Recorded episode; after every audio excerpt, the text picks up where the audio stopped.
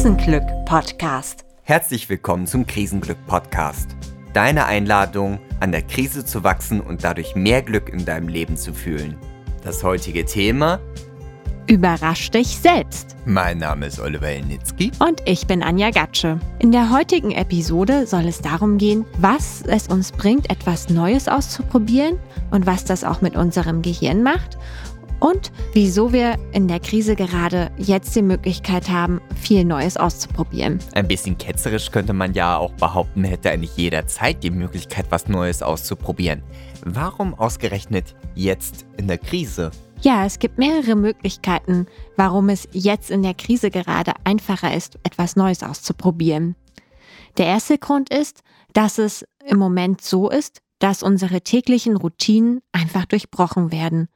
Vieles von dem, was vor der Krise so war, wie es eben war, funktioniert jetzt gerade nicht mehr so. Das heißt, wir sind durch die Krise praktisch aus unserem Alltagstrott gezwungen. Und wenn man schon aus seinem Standardrhythmus raus ist, da kann man ja auch gleich was Neues anfangen, bevor man sich wieder in so einen Krisenrhythmus einfräst. Ja, genau, das macht es nämlich deutlich einfacher. Das liegt daran, dass in unserem Gehirn die Nervenverbindungen wie folgt gebildet werden. Nehmen wir also einmal an, wir haben eine Routine, also etwas, was wir immer so machen. Zum Beispiel aufstehen, duschen, aus dem Haus gehen. Ja, dann speichert unser Gehirn all diese Sachen hintereinander ab. Und je öfter wir diese Routine genau in dieser Reihenfolge ausführen, desto sicherer werden die Nervenzellenverbindungen in unserem Gehirn. Der Satz dazu lautet, Neurons that fire together wire together. Das kann man sich so ein bisschen vorstellen wie eine Straße, ja? Du läufst an einer Straße lang und dann kommt zuerst Aufstehen, dann kommt als nächstes Duschen und als nächstes kommt aus dem Haus gehen. Und das alles erlebst du tagtäglich auf dieser Straße. Und weil du diese Straße sehr oft benutzt, wird diese Straße sehr gut ausgetreten und immer breiter und immer breiter. Und irgendwann sind eben diese Straßen dreispurige Autobahnen, auf denen wir uns bewegen. Und diese dreispurigen Autobahnen haben auch noch eine andere Besonderheit. Es ist nämlich so, dass die Nervenzellen, die jetzt ganz fest miteinander verkettet wurden, weil sie so oft miteinander gefeuert haben, miteinander verbunden werden, so wie eine Kette von Dominosteinen, wo man nur den ersten Dominostein antippen muss und dann bewegt sich die gesamte Kette. Das heißt, mit dem Klingeln des Weckers hat mein Gehirn schon die ganze restliche Routine parat und spielt sie ab. Also so ein bisschen wie bei den Pavlovschen Hunden, wo der Hund schon Hunger kriegt, wenn er allein schon die Küchenglocke hört selbst wenn kein Essen da ist. Ja, so ein bisschen wie das. Ja, und was passiert jetzt, wenn wir uns von dieser Autobahn, unserer Gedankenautobahn, wegbegeben, wenn wir wieder querfeld eingehen? Ja, genau das ist ja jetzt das, was sozusagen in der Krise passiert, weil zum Beispiel der letzte Teil unserer schönen Morgenroutine aus dem Haus gehen wegfällt auf einmal, weil wir im Homeoffice arbeiten. Und das zwingt sozusagen unser Gehirn dazu, nach einer neuen Routine oder nach einem neuen Verhaltensmuster zu suchen. Das vermeidet nämlich unser Gehirn sehr gerne, weil das energieintensiv ist. Das ist ja auch der Grund, warum wir überhaupt Routinen anlegen. Wir wollen Energie sparen. Schließlich ist unser Gehirn sowieso schon ein sehr energieintensives Organ. Ein hoher Prozentsatz unserer Energiezufuhr geht tatsächlich in unser Gehirn. Und deswegen mag unser Gehirn auch Routinen, um das eben zu reduzieren. Und jetzt kommt sozusagen die Krise und unterbricht die Routinen, ob sie will oder nicht. Und unser Gehirn muss nach neuen Verhaltensweisen suchen. Und das macht es jetzt natürlich einfacher, weil die äußeren Umstände die alten Routinen einfach unterbrechen. Das Spannende an Routinenbrechen ist, dass obwohl man mehr Energie verbraucht, auch die Möglichkeit hat, ganz neue Eindrücke im Gehirn und ganz neue neuronale Verbindungen zu etablieren.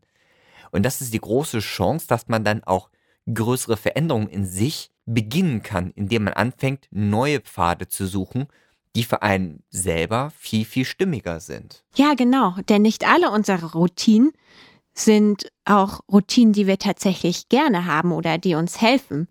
Viele unserer Routinen wurden eben einfach eingetreten und sind jetzt dreispurige Autobahn, aber eigentlich mögen wir sie gar nicht. Beziehungsweise sie hindern uns aktiv daran, glücklich zu sein, weil wir sie uns einfach angeeignet haben, zum Beispiel eine Schonhaltung nach einer Verletzung, die dann aber, wenn man wieder gesund ist, total hinderlich ist und zu weiteren Verletzungen oder Haltungsschäden führen kann. Und was viele Erwachsene später machen, ist, sich diese schlechten Angewohnheiten, diese schlecht geplanten Gedankenautobahnen wieder umzuleiten in Bahnen, so wie es eigentlich früher hätte sein sollen. Ja, und das gilt natürlich auch für sehr tief eingegrabene Verhaltensmuster. Ihr kennt sie vielleicht, diese kleinen Punkte, wo ja dein Partner oder deine Partnerin einfach nur draufdrückt und du explodierst innerlich. Auch das sind diese eingefahrenen Autobahnen, die schon in den ersten Jahren unserer Kindheit angelegt wurden. Und auch das sind Muster, die nach dem gleichen Prinzip funktionieren. Also, hast du jetzt gerade eine wundervolle Gelegenheit, bevor sich eine Krisenroutine einsetzt, deine Entscheidungen und deine Autobahn neu zu planen. Genau, das heißt, du kannst diese Krise nutzen und die automatische Musterunterbrechung, die mit ihr einhergeht, um bewusst zu schauen, hey, welche von deinen Mustern willst du eigentlich behalten? Und gleichzeitig hast du auch in vielen Fällen mehr Zeit, dich tatsächlich auch intensiv mit deinen Mustern auseinanderzusetzen und dich zu fragen, wie du es denn gerne hättest. Anja, wie kann ich jetzt sowas in der Praxis selber umsetzen? Das ist natürlich auch abhängig davon, wie stark das Muster ist, mit dem du dich beschäftigst und welche Routine du gerne brechen möchtest. Der erste Schritt ist aber immer zu bemerken, dass du jetzt gerade ein Muster ausführst, was du eigentlich nicht so ausführen willst. Und dann ist es tatsächlich Fleißarbeit. Es geht darum, es immer und immer wieder zu bemerken und sich dann für eine andere Alternative zu entscheiden. Denn genauso wie diese Netzwerke entstanden sind, in dem Neuronen immer und immer wieder zusammen feuern, werden sie sozusagen auch verlernt. Je weniger diese Antwort erfolgt, desto eher werden auch diese Verbindungen gelöst. Also ich löse eine Verbindung, wenn ich nach A nicht immer B mache, sondern einfach mal nach A auch nach D, E oder F gehe. Genau, dann stärkst du nämlich auch die Verbindung von A zu D zum Beispiel. Ah, okay. Und in der Praxis heißt es, wenn es mich nervt, dass ich morgens nach dem Aufstehen erstmal YouTube schaue, dann könnte ich, um diese Verbindung aufzulösen, direkt nach dem Aufstehen mich aufraffen und erstmal eine Runde laufen gehen. Zum Beispiel. Oder wenn das noch nicht funktioniert, erstmal was Niederschwelligeres tun, was was einfacher ist, als vielleicht direkt Laufen umzusetzen. Weil der wichtige Punkt ist auch dabei, wir haben ja oftmals auch Emotionen, die mit diesen Routinen einhergehen. Und diese verhindern manchmal auch, dass es dass neue Routinen entstehen können. Und deswegen ist es auch gleichzeitig wichtig, mit diesen Emotionen umzugehen. Also wäre es praktischer, wenn ich morgens nach dem Aufstehen nicht sofort zum Handy greifen möchte, erstmal was Einfaches mache, wo kein großer Hindernis ist. Dass ich mir zum Beispiel am Anfang überlege, hey, morgens nach dem Aufstehen mache ich mir als erstes meinen Tee. Und das als erste Aktion. Und allein dadurch, dass ich den Tee mache, fällt es mir leichter, am nächsten Morgen nicht zum Handy zu greifen. Und das mit dem Joggen ist halt zum Beispiel was im Prinzip weiter weg ist von dieser Handlung, nicht ans Handy zu gucken. Und was auch nochmal mit seinen eigenen Emotionen verbunden ist. Denn viele Menschen haben auch so ein innerliches, ich will eigentlich gar nicht joggen gehen. Also so eine Abwehrhaltung dagegen.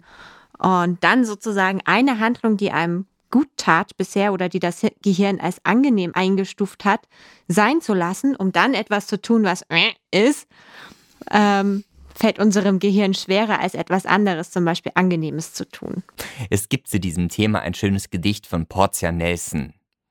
Autobiografie in fünf Kapiteln. 1. Ich gehe die Straße entlang. Da ist ein tiefes Loch im Gehsteig. Ich falle hinein.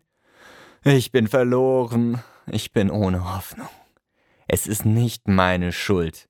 Es dauert endlos wieder herauszukommen. 2. Ich gehe dieselbe Straße entlang.